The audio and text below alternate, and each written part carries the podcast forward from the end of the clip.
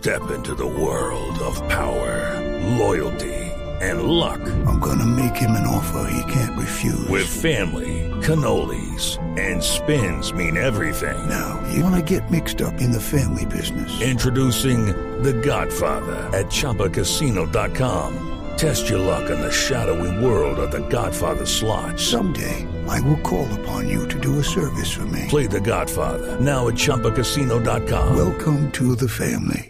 No purchase necessary. VGW Group. Void where prohibited by law. 18 plus. Terms and conditions apply. La doctora Diana Arboleda es la directora del Instituto Colombiano de Bienestar Familiar en Bogotá. Doctora Arboleda, buenos días. Néstor, buenos días.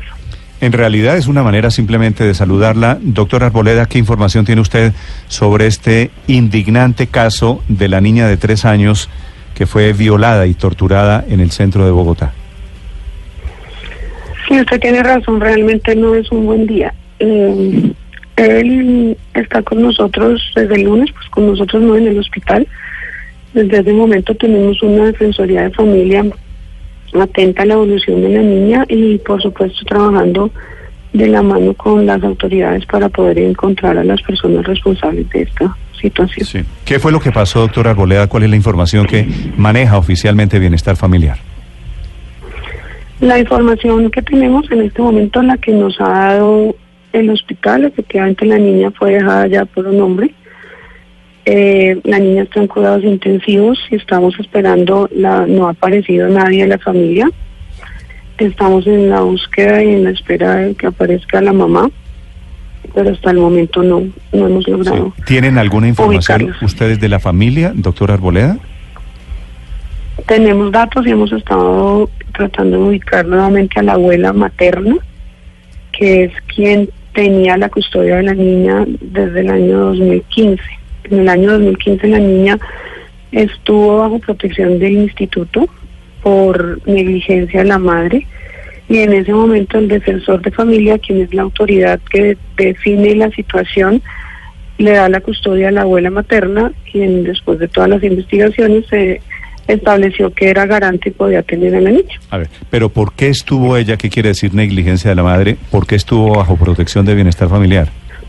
Porque en ese momento se recibió una denuncia de negligencia, eso quiere decir que la mamá no ejercía bien el cuidado de la niña, la niña estaba descuidada, la niña en ese momento tenía un año, entonces la niña ingresa a protección, Mm, el proceso es llevado por un defensor de familia y con su equipo psicosocial ellos realizan todas las investigaciones. Nosotros como instituto y los defensores de familia en particular lo que debemos hacer es buscar siempre la manera de que los niños permanezcan con su familia, no necesariamente con su familia nuclear, puede ser familia extensa y la separación de su familia es la última medida. En este caso está la abuela materna, se hacen todas las investigaciones y el defensor de familia determina que la abuela materna es idónea para cuidar a la niña.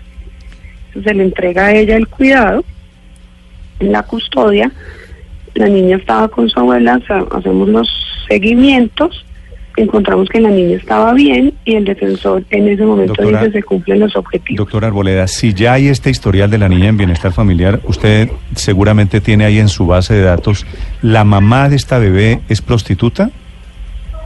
La mamá, la información que tenemos es trabajadora sexual, sí señor. Sí.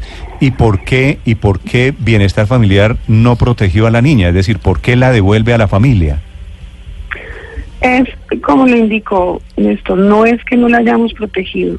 En ese momento se hicieron todas las investigaciones y lo que se decidió es que la mejor decisión para la niña era estar con la abuela, que iba a estar con su familia y la abuela la podía cuidar y la iba a proteger de la manera en que se debía. Hicimos los seguimientos y encontramos que la niña se encontraba bien con la abuela, el defensor de familia que es quien toma las decisiones, determina que se cumplen los objetivos, que la niña está bien. Luego, lo que se informa es que la mamá va y se lleva a la niña de manera irregular porque ella no tenía la custodia, desaparece y desafortunadamente aparece la niña como sucedió el lunes.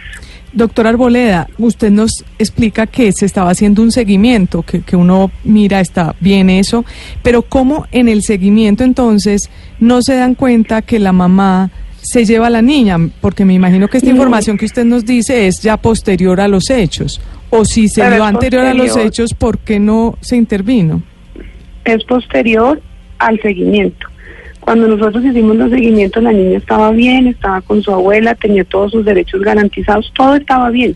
Pero, pero no, por ejemplo, Esta un funcionario del ICBF no le dice a la abuela, señora, si esto, no puede venir la mamá por ella y si viene la mamá nos llama, ¿no sería un tra- una condición para que la abuela sí pudiera tener la protección de esta bebé? Claro, todo eso se le explica a la familia. Y lo que el, el tiempo que hizo el defensor de seguimiento, que son seis meses de seguimiento, la niña estaba bien y estaba con la abuela.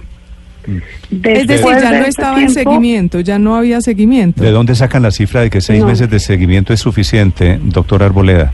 Eso es lo que está establecido en el lineamiento, pero adicionalmente No, yo sé que lo, yo sé que, lo que está es lo que está establecido, pero este caso no demuestra que lo que está establecido está mal establecido. Pues Néstor, esas son decisiones que toman los defensores de familia como autoridades administrativas. Ellos, dentro de lo que ellos eh, determinan con su investigación, de acuerdo con los conceptos de los del trabajador social, del psicólogo, del No, nutricionista, yo sé que eso fue lo que determinaron, doctor Arboleda, pero lo, lo que le digo, muy respetuosamente, viendo lo que pasó hoy, la historia es la siguiente. Esta bebé, pocos meses después de nacida, no había cumplido un año, en el año 2015, cuando Bienestar Familiar recibe la alerta, la tiene, la, la intenta proteger y se la, se la devuelve a la mamá, a la mamá de la mamá, es decir, a la abuela de la bebé, ¿cierto? Sí, señor. Y hoy, tres años después, estamos lamentando que, que abandonaron a la niña, la niña la metieron en una guardería y la niña termina violada, torturada, está con fractura en el cráneo, una historia terrible. Aquí no hay alguna lección para aprender, doctor Arboleda, viéndolo con sentido constructivo. ¿No se cometió alguna equivocación? Seguramente lo que usted nos está diciendo va a ser objeto de estudio por parte nuestra con las defensorías de familia y en todo caso a la luz de la reforma que se hizo a la ley 1098 que lo que busca es efectivamente garantizar que la situación de los niños se define en el menor tiempo posible. Eh, como les digo, estas decisiones son parte del quehacer de las defensorías de familia que como autoridades administrativas son autónomas en las decisiones que toman. Pero por supuesto no solo este, sino cada uno de los casos nos lleva a, a reflexionar como instituto a las defensorías de familia y probablemente tomar medidas cada vez mayores. ¿Quiénes intervinieron en esa decisión? ¿Cómo es la cadena de toma de decisiones dentro de bienestar familiar y en este caso en particular? En este caso, cuando se trata de situaciones de vulneración de derechos de los niños, quien determina la situación es la Defensoría de Familia, es decir, un defensor de familia como autoridad administrativa está al frente del proceso y ellos se acompañan por un equipo psicosocial que son quienes hacen todas las valoraciones. Por supuesto, el defensor de familia Ese defensor de familia decisiones, es, es un funcionario de bienestar familiar. sí, señor. Sí, y él tiene libertad para decir, devolvemos la niña y le hacemos un seguimiento seis meses, ¿eso es a ojo, a ojo de buen cubero? no a ojo de buen cubero, sino con base en, las, en el resultado de las pruebas que ellos ordenan y de los conceptos que hacen sus equipos psicosociales, que hacen toda la investigación social, familiar, de las redes, y emiten conceptos y con base en ellos el defensor de familia toma la decisión. Doctor Arboleda, ¿usted tiene alguna información o bienestar ha logrado llegar a este sitio, eh, a esta guardería aparentemente clandestina en donde dejaron a la niña? Nosotros hemos trabajado mucho en la zona, llevamos ya varios años trabajando en la zona, de hecho tenemos un centro de desarrollo infantil que trabaja 24 horas, atendemos a los niños hijos de las trabajadoras sexuales 24 horas al día.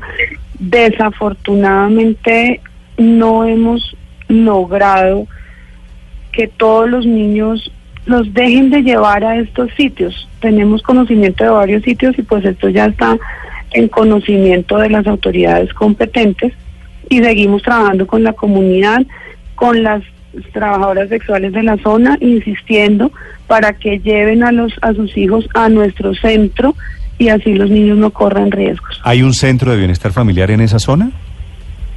Tenemos un centro de desarrollo infantil, sí señor, que funciona 24 horas y atendemos 100 niños en el día y en la noche. Sí, pero es una guardería. Eh, es, es como un hogar infantil, digamos, es un centro de desarrollo infantil que es gratuito, el servicio es gratuito, trabajamos bajo todos los estándares que tiene el instituto, por supuesto, de acuerdo con la política del ¿Que queda. ¿Que queda en dónde, doctor Arboleda? En el barrio Santa Fe. Sí, es decir, en el mismo lugar, eso es zo- zona de tolerancia en Bogotá. Sí, señor. Sí. Operan las, las prostitutas, me imagino que la escena es eh, ¿dónde dejo al niño? Buscan a una señora que debe ser eh, cómplice o amiga y allá terminan niños sin ninguna garantía y sin ninguna protección. ¿Por qué supone usted, doctor Arboleda, que si ustedes tienen un hogar gratis en la zona, no lo llevan allá y lo llevan a una guardería clandestina? Yo, ahí influyen varios factores. Nosotros estamos allá como instituto, están también los servicios de, de integración social. Sin embargo, esta es una población muy flotante. Las señoras están entrando y saliendo de la zona con sus hijos. Eh, es probable que exista algún tipo de temor por parte de ellas de llevarla a, a los servicios legales, por decirlo así, porque tienen un imaginario diferente piensan que no van a volver a sus hijos, lo cual es totalmente equivocado. Y nosotros permanentemente estamos haciendo reuniones con ellas en la zona, con la comunidad y trabajando, como les digo, con la Secretaría de Integración Social para que entiendan el riesgo que pueden tener sus hijos si los llevan a servicios irregulares. Doctor Arboleda, la última pregunta. ¿Qué, ¿Ustedes hablaron con la abuela de la niña, de la bebé? En este momento el defensor de familia que tiene el caso está haciendo todo lo necesario para poder ubicar a la familia. ¿Y por qué no ha podido ubicar a la familia? Entiendo que está en la búsqueda la familia, creo que nadie de la familia, la información que tengo es que nadie de la familia aún ha, sido, ha podido ser ubicado. ¿Qué cantidad? Esto es una cadena de irregularidades y es una cadena de, Entonces, de, perdón, de cosas mal hechas alrededor del cuidado de los niños en Colombia. doctor Arboleda, pero entonces, ¿cómo saben que la mamá volvió por la niña si no han podido hablar con la familia? ¿Quién les dio esa información? Es la información que me da el defensor de familia, exactamente poder decirle qué actuación ha tenido el defensor de familia, con quién ha hablado, no tengo en este momento ese detalle. Doctor Arboleda, muchas gracias.